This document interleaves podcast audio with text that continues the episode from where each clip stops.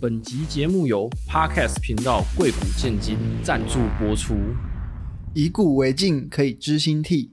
贵古贱今，三折肱而成良医，让物理治疗师卫教给你听。嗨，我是物理治疗师 Kason，我是 Chief Physio 阿奇，欢迎收听最新一集的贵古贱今。哎呦，今天角色对调哦，听起来怪怪的。不会啊，没有，我说角色对调这件事情。好。我们今天今天要来贵谷的文章是《紫玉》啊，快速复习一下，《紫玉》是明朝方孝孺的散文作品啊，描述了从前从前濮阳的郑仲变，郑仲变啊，身体是非常健康，然后从来都没有生病，然后有一天他的拇指上面长了一个疹子，一开始他有点担心，然后但是给朋友看之后，结果大家都是笑他说他太小题大做了，就过了几天之后，这个疹子越长越大。啊，长得像一个拳头一样，然后身体状况后来变得越来越严重，就变成他现在全身都各种的刺痛。那原本小小可以解决问题，却因为他不在意而变成了大麻烦。那作者方孝孺就以这则故事延伸到，呃，爱国人如果发现国家的体质，也是以把国家当成一个身体一样，如果出现了小小的问题，那这些爱国人会注意他吗？还是一样就只是？觉得它没有什么，那会不会最后就造成无法挽解、挽回的结果？那这个故事其实，嗯，可以去想到就是一个及早发现、及早治疗。哇，这很适合我们的主题耶！当然要回到本业一下，回到本业，物理治疗一下。对啊，今天想要听无想要听有趣故事的，可以先关掉，不要。我们尽量用有趣的方式喂教给大家。耶、yeah。觉得及早发现、及早治疗就是非常重要，但很，很难做到。对，很难做到。大家会觉得哦，没什么啊，他就继续放着。嗯，像牙痛，可能放着，哎，隔几天又发现不太痛了，啊、然后就没有去检查，那、嗯、就后来发现就哎需要可能根管治疗，嗯、然后要做假牙，就是因小失大。对啊，那如果在物理治疗上呢？物理治疗上。嗯，其实蛮常有个状况是，我之前听到有病人跟我讲一个很有趣的事情，我就说，哎、欸，你今天还有哪里会不舒服吗？然后说，我就说，哎、欸，你肩颈会酸痛吗？他说，哦，肩颈酸痛不是很正常吗？不酸痛才奇怪吧？然后所以他想要找我处理问题，但他没有想要处理肩颈，他觉得肩颈酸痛是正常的。然后我觉得，哦，是哦，原来是这样子。哦，但是其实这些问题是在他有感觉到的时候就可以去做处理。然后去改善，才不会说，因为他其实有疼痛，就有可能会有一些紧绷的肌肉组织，或者是发炎的反应。那长期下来，就有可能会让他的姿势，让他的结构慢慢产生改变。但是，因为他觉得说这是一个很稀松平常的事情，有点像是同样的情况，他如果跟朋友说：“哎、欸，我脖子痛。”然后，然后朋友就像那个子玉的故事里面一样讲说，就笑他，怎么可能不脖子痛？然后他就没有去注意这件事情。然后等到哪天，医生跟他说要开刀，嗯嗯嗯，他的感受就不一样了，那就真的差很多。对啊，那你有没有遇过什么及早发现、及早治疗的例子？不一定要是物理治疗有关，或者说你自己身上发生的事情。及早发现，嗯，我印象比较深刻应该是就是开刀，因为我之前跟球队，嗯，然后就是我们学那个学生球员还要开那个半月板，嗯。然后他他一直问我说啊，这个就不处理会怎么样吗？怎样怎样？嗯、然后我就开始跟他死亡威胁，没有，就跟他说哦，就有些人他开完刀，嗯、但都没有去做物理治疗，没有做复健，嗯，那他可能一直没有去凹角度，那可能三个月、半年之后，他的脚都还是伸直的，那他就变得很难凹出角度，哦、很难，就等于是预后比较差，所以就用这个一直去威胁他，赶快去凹角度去做基地训练。那赶快回到场上。其实以我们的有专业背景的情况，其实有时候给人家死亡威，就是提醒人家，其实有时候蛮有效的，不不一定啦。就是要告诉他反面，你不能跟他一直说、啊、哦，做了会怎么样，做了会很好，做了怎么样。你要说不做会有什么样的结果？哦、你这样对，你做了很不一样，不做不会怎样。但是我觉得好像反而有时候太这种负面的东西，会让有些人太担心。像有些病人就会说啊，我这个不开刀会不会怎么样？我这个是不是之后我会很容易？我看人家什么脖子痛之后就瘫痪了，然后然后我就想说，我要跟他讲多严重的情况？其实这是一个可以去拿捏的艺术，就是你怎么去喂教这件事情，嗯、就如同我们今天要用一个故事的角度去讨论我们平常在喂教的情况，但我们可以用比较轻松，然后讨论一些呃临床上遇到有趣的事情，就不用真的喂教，不然让太严肃。然后相关的印象，你刚刚讲到牙痛，你自己有，你之前自己有做过根管治疗啊？目前还没有。哦，你也没有，很怕。那你有蛀牙过？就有时候，嗯，牙痛，然后一阵子就不痛了，嗯，然后说，哎，那是不是就没差了，就不用做治疗了？但当然你也知道，说牙那个蛀牙这件事情是它不会自己被治疗好的，他一定要是去治疗他才会被根除。嗯，然后我就有一次去问医生。他说：“可拔可不拔，不是，还没到那么，还没到那个那么严重的程度。哦、就是他说，呃，刚蛀牙的时候，嗯、它等于是一个缺口，嗯，那那个蛀牙的位置，它可能过一段时间之后，它会有一个自己的，我忘记那是什么生理机制了，嗯、反正它会让它有点去敏感。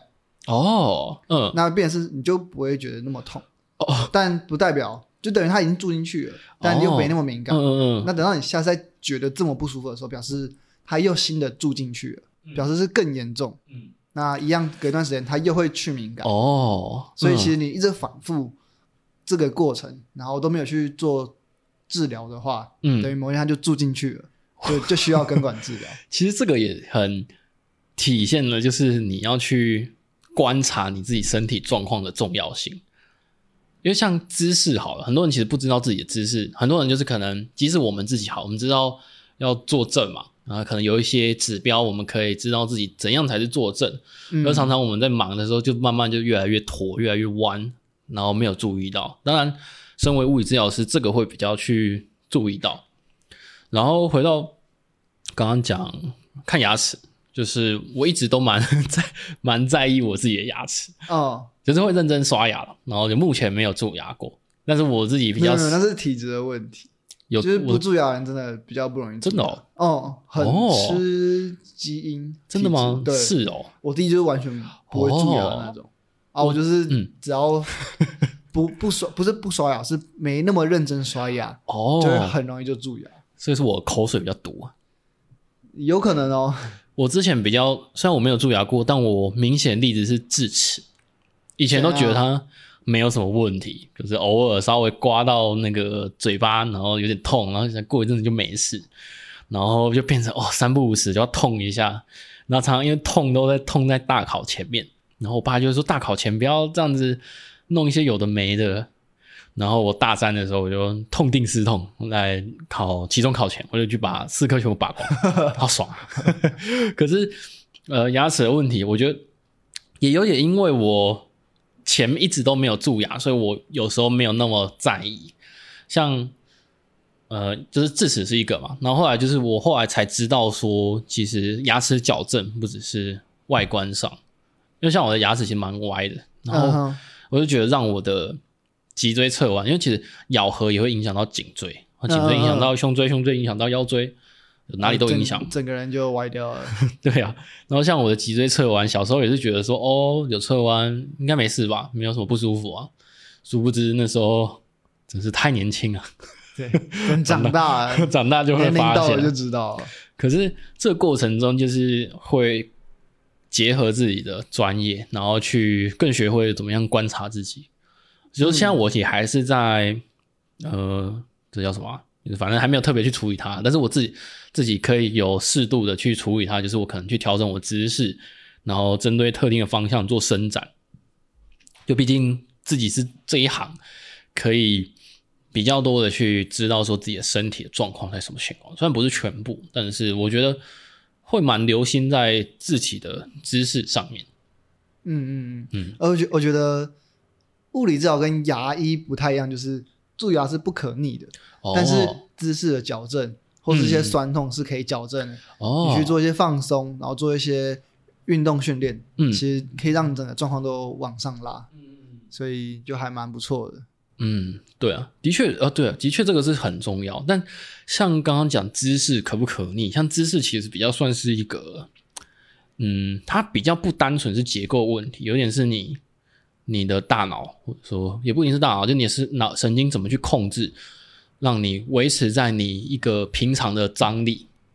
就像有些人就是，呃，他就是习惯驼背，然后他没有感感觉到，但是你就要学，随着每次一直提醒他，刚开始的时候他会需要花很多力气去提醒自己，嗯，你就有意识的去控制，对对对，先养成这个习惯嘛，然后各种提示，然后当他这个东西开始内化，变成他对他身体来说是一个更自动化的行为，他在专注他的姿势的同时，他可以。呃，就不用花那么多心思，他就可以知道自己姿势是歪的。那反过来，就像牙医虽然说蛀牙是不可逆的，但其实我觉得牙医做的蛮好的一件事情，他就会定期叫病人回诊。哦，这个东西就大家很有 sense。就虽然虽然我没有这样子，我没有在回诊。哇，每半年可以健保洗牙一次哦。哦，原来是用利诱的方式啊。对，我觉得还不错，就是呃，请善用资源，善用健保。但不过，就像一样，就是你有没有注意？有些容易蛀牙的人，如果说假设他都没有意识到这件事情，还是没有认真照顾他口腔清洁，那他蛀牙的情况就一定会还是会再发生嘛？对啊，那就没办法，就是一样，就是定期的。所以，所以其实，嗯，对啊，虽然牙医处理的东西可能有些是不可逆的，但是其实牙医的卫教过程，我们也是蛮可以去参考的。嗯嗯，我觉得。像刚才提到的都是呃疾病的治疗，嗯，那在疾病治疗已经到了一个算推推推广到一个程度之后，再就会是预防的部分哦，嗯，就是在你还没有痛之前，就已经先给你正确的观念，嗯，然后让你怎么样可以不要到痛的阶段才去做治疗。嗯，嗯，我觉得预防难做的地方，一个明显例子就是。大家没有不舒服过，不会去在意。就像刚刚讲，我小时候小时候侧弯不会不舒服，好像全身身体那么有弹性，痛躺着一两天就没事了，躺个半天就没事了。现在痛一个礼拜都还没好之类的，然后就会更在意自己的姿势，然后会去想说，哎，生活中有什么可以改变的？就是多少先吃过苦头才会知道，对啊，就是不要。不见棺材不掉泪啊，不见棺材说得好，人就是人就是这样啊，不要说。大所有事情都通用，至少在我们呃电疗室里面常看到的情况就是一样。我很常跟病人讲一个故事，嗯，就是棒球有一个很有名的手术叫 Tommy John 手术，嗯，它是换手肘的尺侧副韧带手术，嗯，就是因为在投球的时候，然后你的手肘内侧压力会很大，嗯，然后那一条就很容易就断掉，嗯，那这个手术有名的原因是因为刚开始做。这个手术的那个大联盟球员，他在开完刀、复健完之后，他回到场上，他球速就变快了。嗯，所以大家就突然有一个迷迷思说，是不是做了这个手术之后，球速会变快？哦，哎，他是哪哪里的？那个、嗯、不重要啊，你可能是长长肌啊，哦哦、或是嗯，就你身上多的韧带。我记得好像有一个原讨论出一个原因是他的机转是为什么他会变球速变快？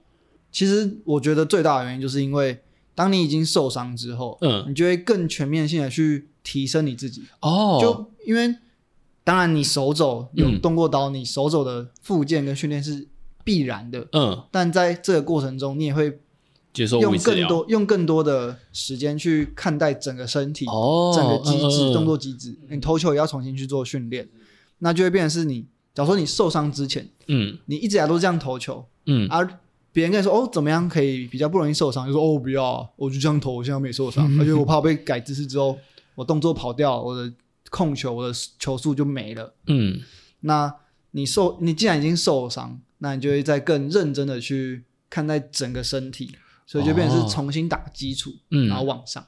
我认为是这一个东西，所以导致他球速变快，就是他可以更完整的去。其实他就是就是被迫强迫他去改善他的一些稳定度的问题，没错。然后稳定度上升，对于运动表现一定是有加分的，就是包含就是各种就是稳定度啊，或是动作控制啊，嗯、或是整个动作的力学动力链，整个都可以被提升。哦、对，然后我就会拿这个去跟球员说：“哦，那是因为他已经受伤了，嗯，所以他必须停机，甚至开刀，嗯、然后去做这件事情。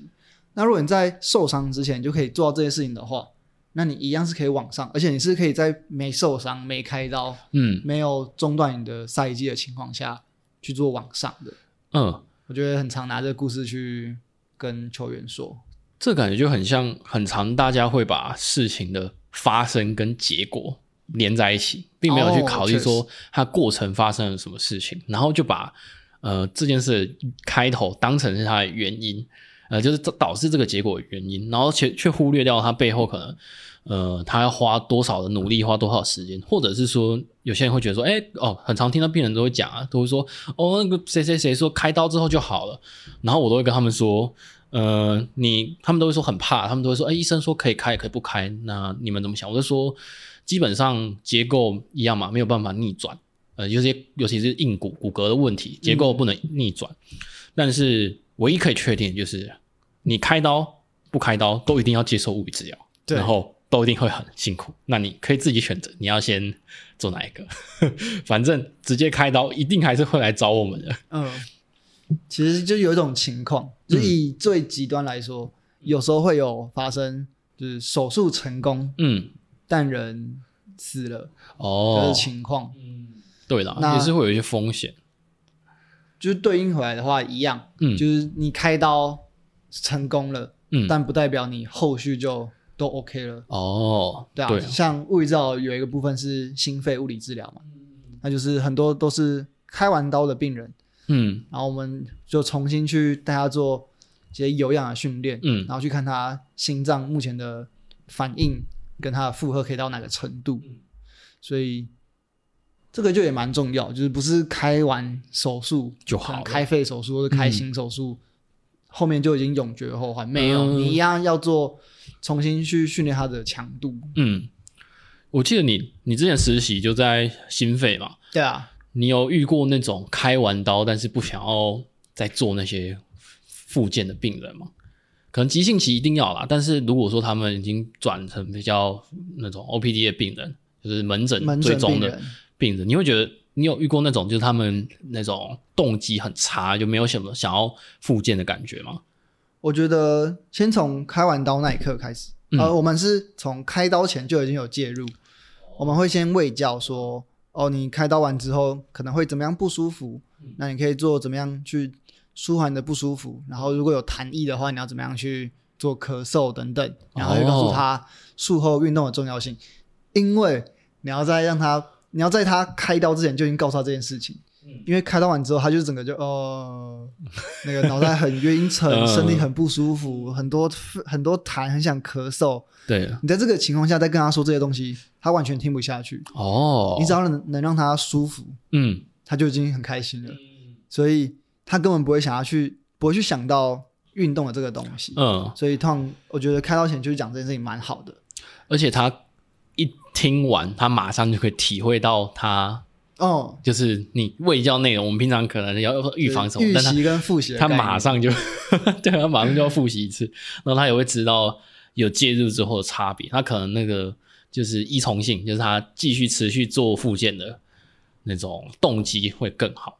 对，但其实还真的是蛮常遇到那种病人，就是他真的是，嗯，怎么说啊，没有。真的很严重的时候，他们真的是完全不在意。其实我最常遇到一个，我觉得在电疗室里面最有趣的情况，就是因为现在呃科技的关系吧，就是肩颈酸痛的病人算蛮大宗的。嗯，然后肩颈酸痛的病人，通常我看到有两种状况，一种是他们会有点像强迫自己，今天这个时间我来做治疗，我是来照顾我的脖子的，我的肩颈的，那我这段时间也不要用手机，就好好休息。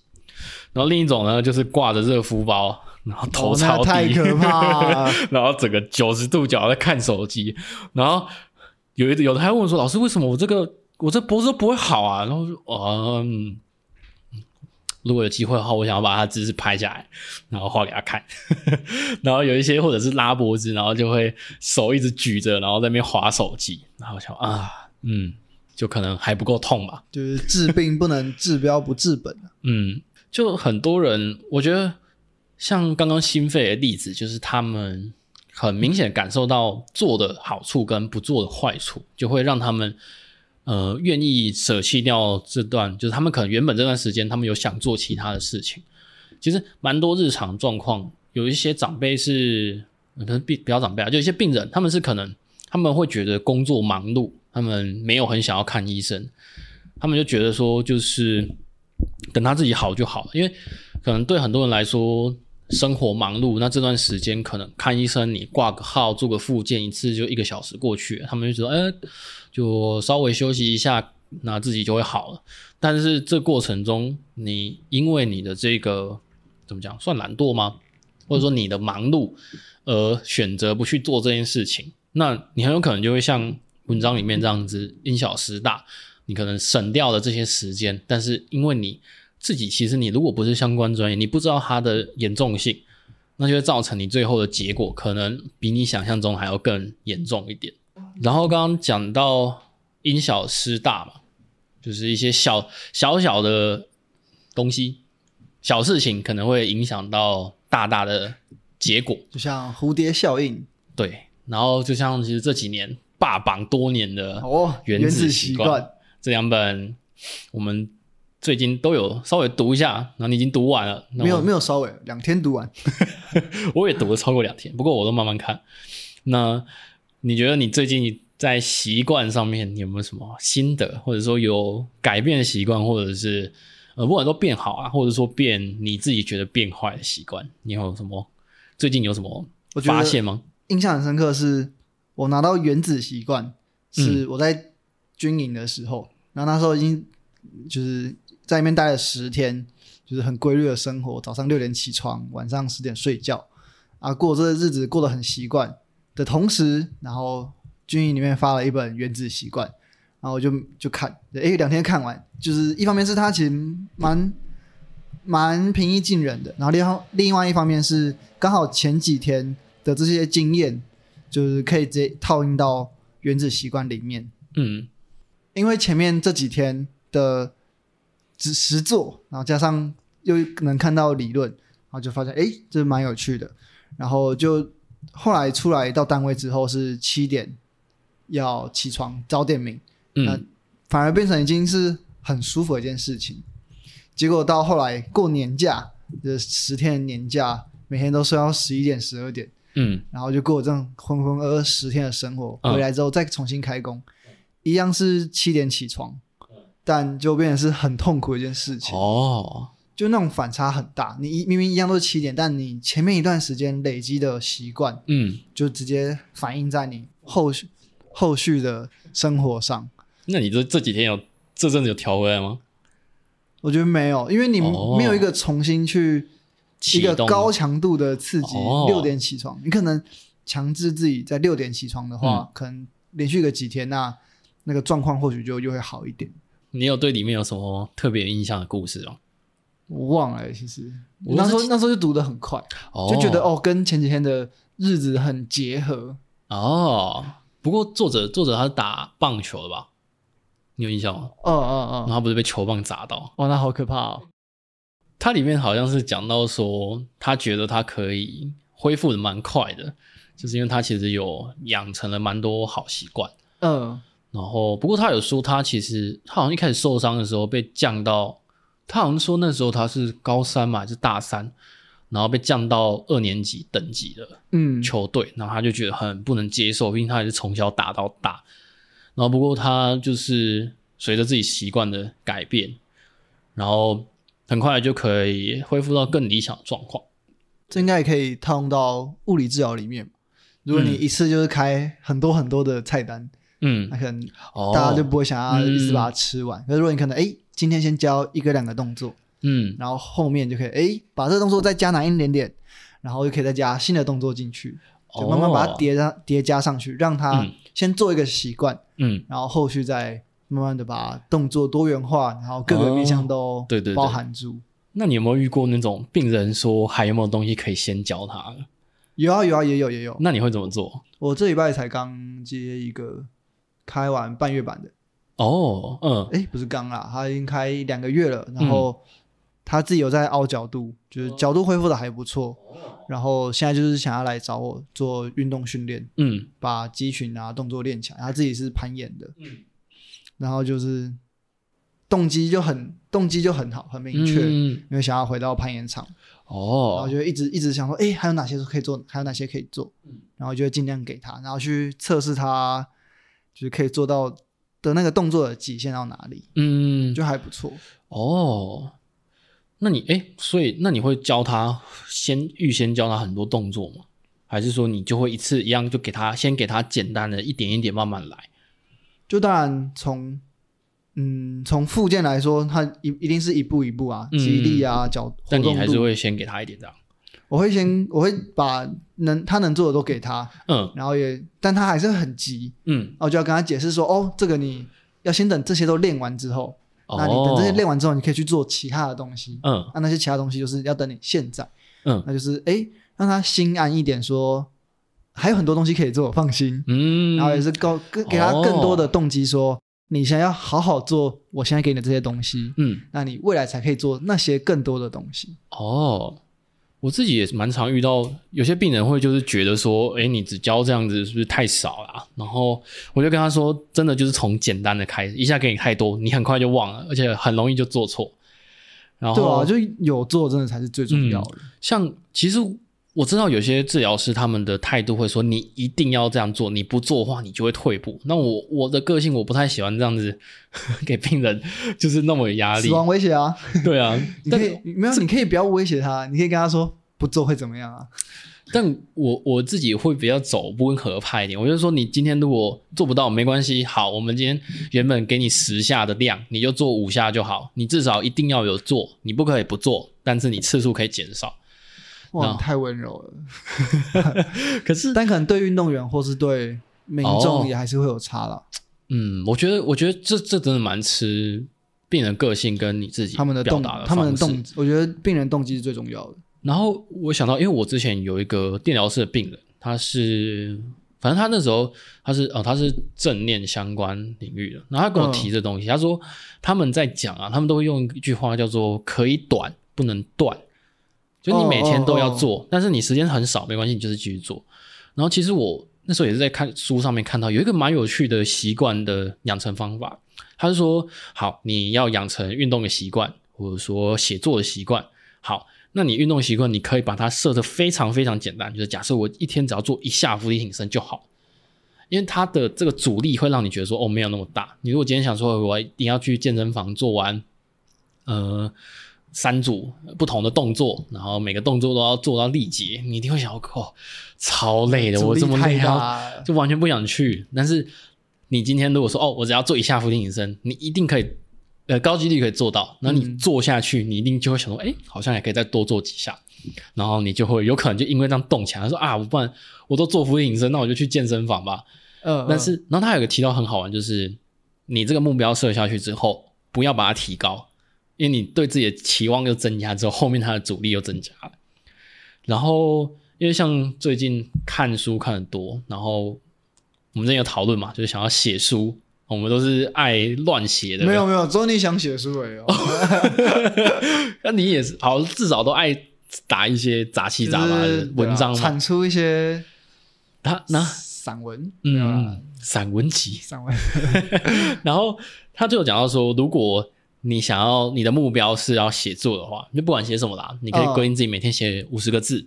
哦，嗯，然后就可以，你因为写五个字五十个字，你可以把它分散一点嘛，有可能今天想到跟明天想到不一样，对，那没灵没灵感不一样，但你要有一个让自己累积灵感的那个时间，对，然后我就觉得哦，这样蛮好玩，然后我每天就是做一点点，然后哦，刚刚讲到其实嗯。像你们在像你以前实习那个心肺环境，哦，虽然我有实习心肺啊，但是那种情况，我觉得也有一个蛮大影响，就是环境。原子习惯里面有提到说，环境的影响很大嘛。你今天反正你如果在病房，那你被抓去做什么事情，你也只能照做啊，你也没有 反抗的余地。所以好像当兵啊，哦对啊，对啊，你刚刚讲当兵，是一个强制的环境。对啊，你一定得要那个时间起床，你不能不做到，那你的习惯就会被迫养成。那一开始可能很痛苦啊，但是呃，如果是但你你也只能这样做，所以我才会觉得你很厉害，就是明明没事，然后但你还是可以自己醒来。我觉得，嗯，我觉得那种感觉就是，呃，我大学那时候不是都会三四点起床去运动，那时候还蛮疯的。那时候他们都说我老人作息，那时候的感觉是约不到宵夜啊。没有啊，因为那时候实习说真的晚上超累，嗯，然后我觉得清晨起来运动是还蛮舒服，然后又没有人，我觉得还蛮不喜欢人太多的地方，就觉得很挤。然后我就哦，早上起来好爽，路上都没有人，然后太爽了吧，真的很爽哎，就是就是怎么讲，想干嘛就干嘛。然后最近的话，因为呃已经不是自己住嘛，自己住你就没有办法那么弹性，说你自己哪个时间要干嘛。不过我就开始慢慢调整，然后早上起来就哇蛮爽的，或者是早上的时间满满的，你可以如果是下午上班，你就是早上时间你就可以好好运用。然后我就看到前一阵子看到，最近这看也蛮多东西，有一个那个阅读前哨站，嗯，那个站长瓦基，他就他就分享了他为什么会早起。他说，因为他以前在台积电嘛，然后他说，他说他早起的意义是说，他早起他可以确保他上班的前这一两个小时，他可以做他想做的事情。哦，我有想过这件事情，嗯，但太难了，因为没有，因为我现在哦七点就要起，哦，对啊，你也算早起啊，但是看每个人定义的早起。哦，我在那个早起的群组，有些人九点也算早起，就看你嘛，对你对你的生活来说可能算早起啊，对某些人。然后他就说，因为你不知道你下班时间可能不能控制，但你可以控制你早起的时间。然后就哦，早起好像是真的蛮爽的。然后就是，反正，呃，这个过程其实就跟你去做一些训练，然后调整你的生活作息，你就一定会慢慢感受到它对你的改善。然后当这个改善明显到你可以注意到它，你觉得哦比较舒服的时候，你就会继续了。